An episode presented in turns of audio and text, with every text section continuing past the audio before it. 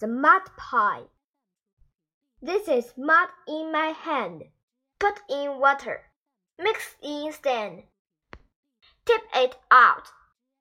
Pat it flat.